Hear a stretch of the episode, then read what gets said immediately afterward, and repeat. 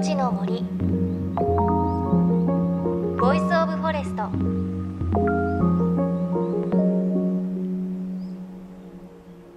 おはようございます。高橋万里恵です。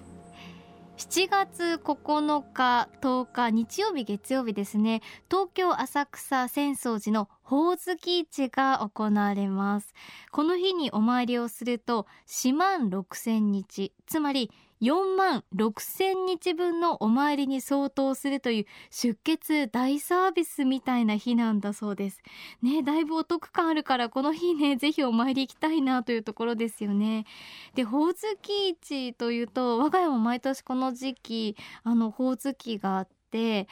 こうほおずきの中身を出して笛にすることを本当にねよくよくというか毎年やっているんですがもう毎年やってるのにうまくできないんですよね。あのほおずきの上の皮を剥いて、まあ、中身の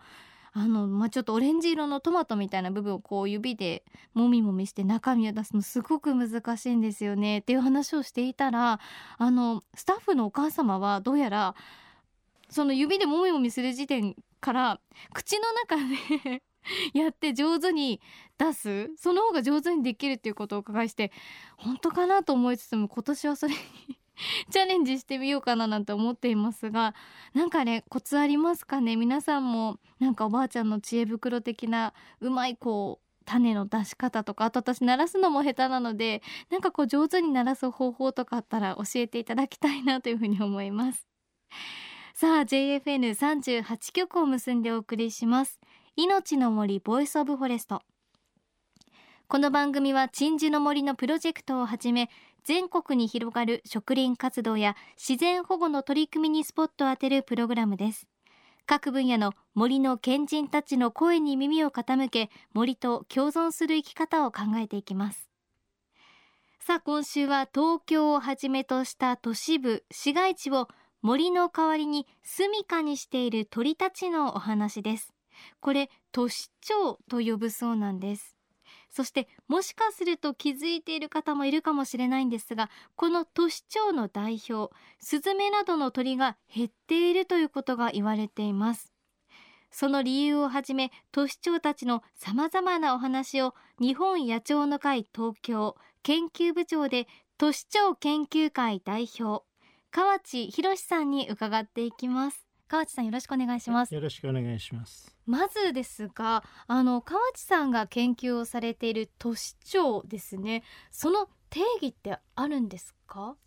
あの都市長っていうのは造語でして、はい、あの私が30年以上前に作ったものですけれどもあの都市っていう環境は生物にとって非常に生きにくい環境であると、えー、けど彼らは生きているとじゃあどうやって彼ら生きているんだろうかというのを研究しているのが都市長研究なんです。はい、もう一つの定義は人と何らかの関わり合いを持っている鳥たち。はい、まあ結局街の中に住むには人間無視では生きていけないわけですよね。だからまあ普通に住んでいる鳥たちは何らかの関わりを持っているわけです。えー、それは食べ物であったり営巣場所であったり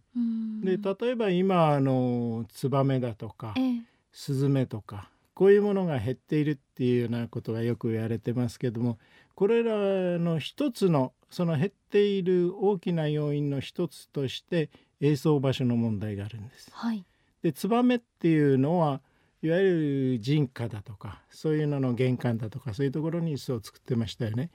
でそういうところがなぜいいのかっていうと人通りがあって人目があって結局ある程度人間がたくさんいるところには天敵が近づかないと、えーえー、いうことをうまく利用して彼らは子育てをしてきたわけなんです、はい、ずっと。ところが人がいつもいるっていうところが少ないわけですよね。まあ、典型的な場所としてまあ今頃そういうところほとんどないですけどもタバコ屋があってそこにおばあちゃんが座っていて、まあ特にツバメに興味はないけれどもいつも外を見ていると、うん、人が必ずそうするとそういうところは安心してツバメが巣を作ると。もうちょっとあれだと駅の改札なんていうのもそうだったんですよね、うん、駅員の人がいて切符を切ってずっといるっていうようなところが良かったんですけども、えー、そういうところから人がいなくなっちゃったんですよ。ということが一つだしそれからいわゆるツバメの巣例えば東京都心でいうとピカピカするような外壁のところには彼らのいわゆる泥で作った巣はくっつかないんです、えー、彼らは巣を作ることができないというような状況になっていると。それからスズメでいうとスズメは同じ人家でもちょっと違うんですよね。人家の例えば典型的なものは屋根瓦の下の隙間。そういうところにわらくずを仕込んで巣を作っていたんですけれどもところが今は屋根瓦の下に隙間はない。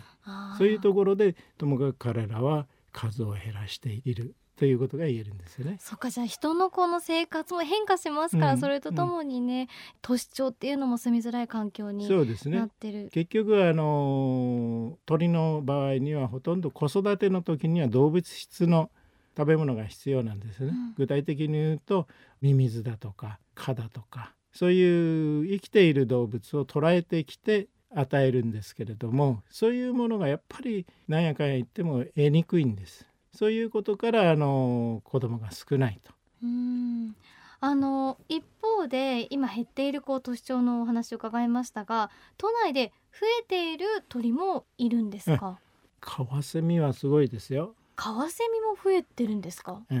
冬になりますとまあ半日歩いて、はい、えー、都内の水辺を歩いていくと1羽か2羽見ると。へえ、結構カラフルグリーンでしたっけ？そうですね。あのそれこそブルーとグリーンと赤っぽい色と、非常にあの日本の鳥の中では綺麗な鳥の第1位くらいですね。そういう鳥が昔はいろいろな水辺にいたと言われていたんですけどもちょうど第1回目の東京オリンピック1964年の時には23区からもういなくなってしまった全然いなくなった。それが80年代になって復活したんです。で復活したばかりかどんどんどんどんかつてはあの下町の方にはあんまりいなかったんですよね。でそれがもう下町まで進出してもう今はもうどこに行っても純普通種へえ増えた理由って何ですか？あの減った理由がですね一つはあの、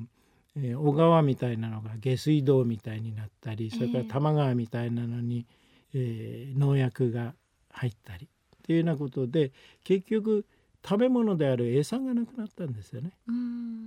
でそれがいろいろなことで水質が少し改善された。でカワセミっていうとなんかイメージとして清流と思うでしょ。はい清流でこう、ね、木からバーってこう魚を取る、ね、ところが彼らは清流ではあまりいないんです。なぜ清流でいないかというと清流っていうことは魚が見上げればああそこにカワセミがいると、うん、分かっちゃいますよね、あ敵が来たと。逃げちゃおうと。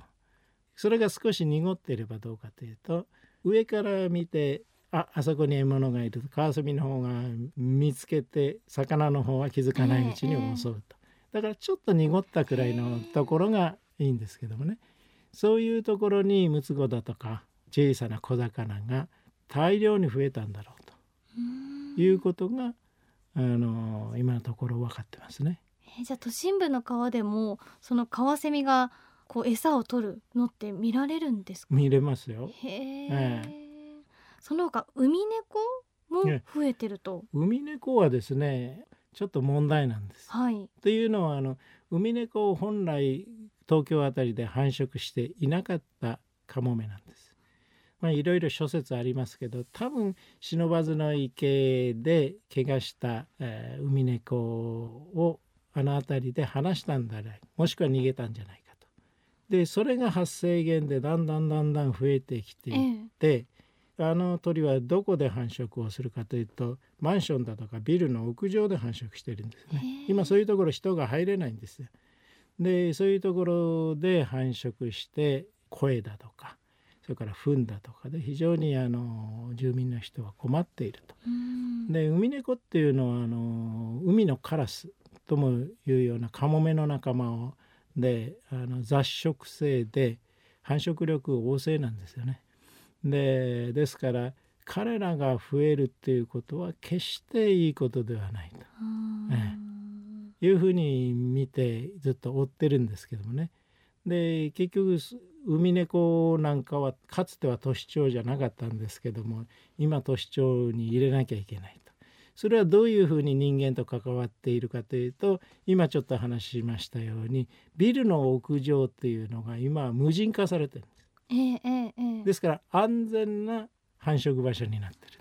そういう関わり合いが出てきてウミネコも都市長になって。カラスに襲われたりしないんですか？そうですね。その可能性は高いと思いますけども彼らは結構強いですからね。あそうなんですね、えー、追い払うと思います。へえ。ー、命の森ボイスオブフォレスト。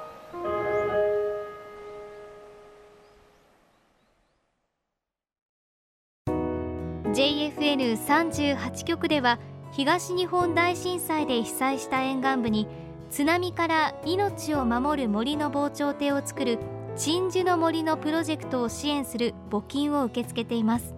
この命を守る森づくりに取り組んでいる AIU 損害保険株式会社では中小企業を災害や事故から守る損害保険のラインナップビジネスガードを提供。AIU では法人会納税協会会員からのビジネスガード新規契約企業1社に対しどんぐりの苗木1本を植樹する活動を行い被災地の復興全国の防災減災に取り組んでいます。詳しくは番組のブログをご覧ください。いのちの森 Voice of Forest。今朝は日本野鳥の会東京研究部長で都市鳥研究会代表の川内博さんのお話お届けしました。ね、都市長という言葉初めて耳にした方もいらっしゃるかと思いますが人と関わりを持ちながら生きている鳥というね造語ということなんですよね。でもこういろいろな都市長いますけどいろいろなこう人との関わりありますよね。例えば海猫っていうとなんかこうあ自然が豊かになったんだって思ったんですがやっぱりこうたくさん繁殖して上野のビルの屋上なんかいっぱい繁殖していたりとかあとちょっとインターネットで見てみると東京都のいろいろな自治体はこう海猫対策をしていたりとあまあ豊かになったとは言えないいろいろな側面あるんだなっていう感じはねちょっとしましたね。あとカワセミのお話も出てきましたが水質改善によって東京に戻ってきたんですがこれまで川の土手崖に横穴を掘って巣を作っていたんですがそういった巣が作れなくなってしまってカワセミたちコンクリートで覆われた護岸のあの水抜き用のパイプに巣を作るなどそういったねところを利用してたくましく子育てをしているんだそうです。私も近所の川本当に半日とは言わず駅まで歩いていく間によくねカワセミが餌を取ってるのを見たりします。皆さんも自分の周りの都市長どんなのがいるかちょっとね気にしてみると面白いかもしれません。ということで来週も河内さんのお話続きお伝えします。また番組ではあなたの身近な森についてメッセージお待ちしています。メッセージは番組ウェブサイトからお寄せください。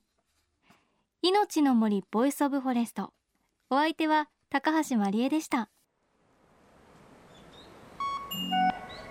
いのちの森の森。 Voice of Forest。